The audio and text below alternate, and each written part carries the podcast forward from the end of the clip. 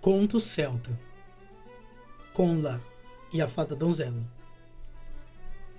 Conla, do cabelo de fogo, era filho de Con, das Cem Batalhas. Um dia, enquanto estava ao lado de seu pai no alto do Usna, ele viu uma donzela vestida com roupas estranhas vindo em sua direção. De onde vem, donzela? perguntou Conla. Eu venho das planícies dos que vivem para sempre, disse ela. Ali não há morte nem pecado Ali sempre é feriado, e nossa alegria não depende da ajuda de ninguém. Em todo o nosso prazer, não enfrentamos contendas. E porque temos nossas casas nas colinas verdes, os homens nos chamam de povo das colinas. O rei e todos os que estavam com ele se maravilharam ao ouvir uma voz quando não viam ninguém, pois, com exceção de Conla, ninguém viu a fada donzela. Com quem você está falando, meu filho? perguntou Con, o rei. Então a donzela respondeu: Conla fala com uma jovem e bela donzela, que não espera a morte nem a velhice. Eu amo Conla, e agora o chamo para longe, para Moimel, a planície do prazer, onde Boadag é rei e não existem queixas nem tristezas, desde que ele subiu ao trono.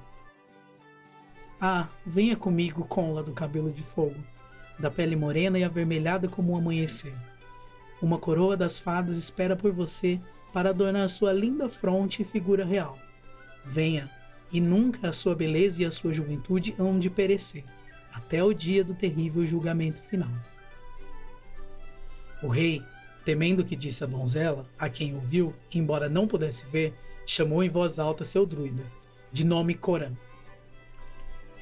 Ah, Coran, dos muitos feitiços e da hábil magia, ele disse.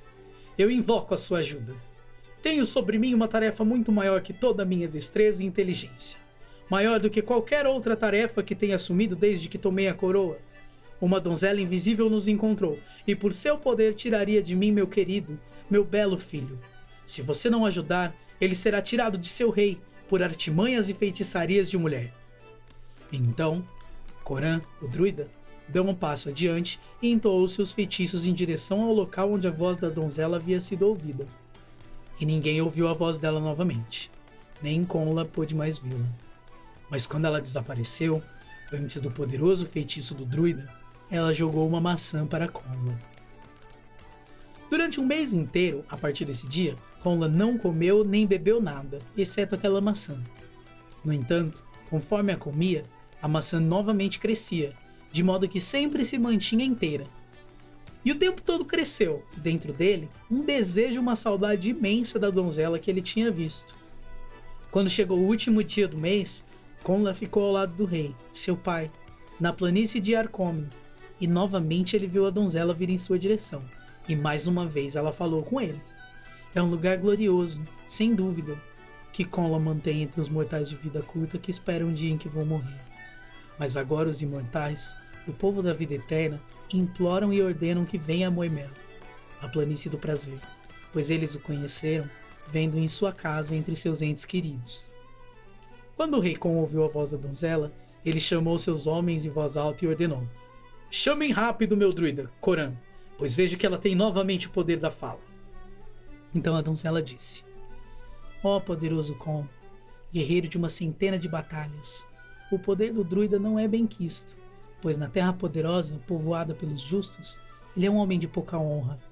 Quando a lei vier, ela acabará com os feitiços mágicos do druida, que vem dos lábios do falso demônio negro.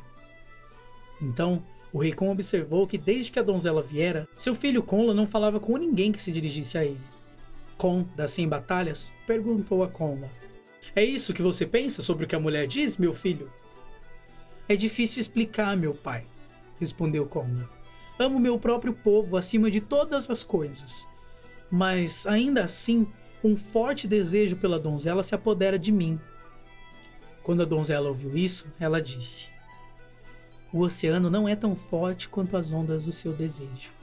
Venha comigo em minha barca, a canoa de cristal reluzente que desliza sempre em frente. Em breve poderemos chegar ao reino de Boadag. Vejo o sol brilhante afundar, mas mesmo assim, por distante que esteja, podemos alcançá-lo antes do escurecer.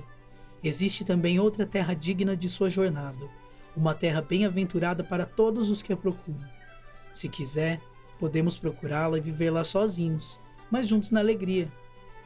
Quando a donzela terminou de falar, Conla, do cabelo de fogo, correu para longe deles e saltou uma canoa de cristal reluzente.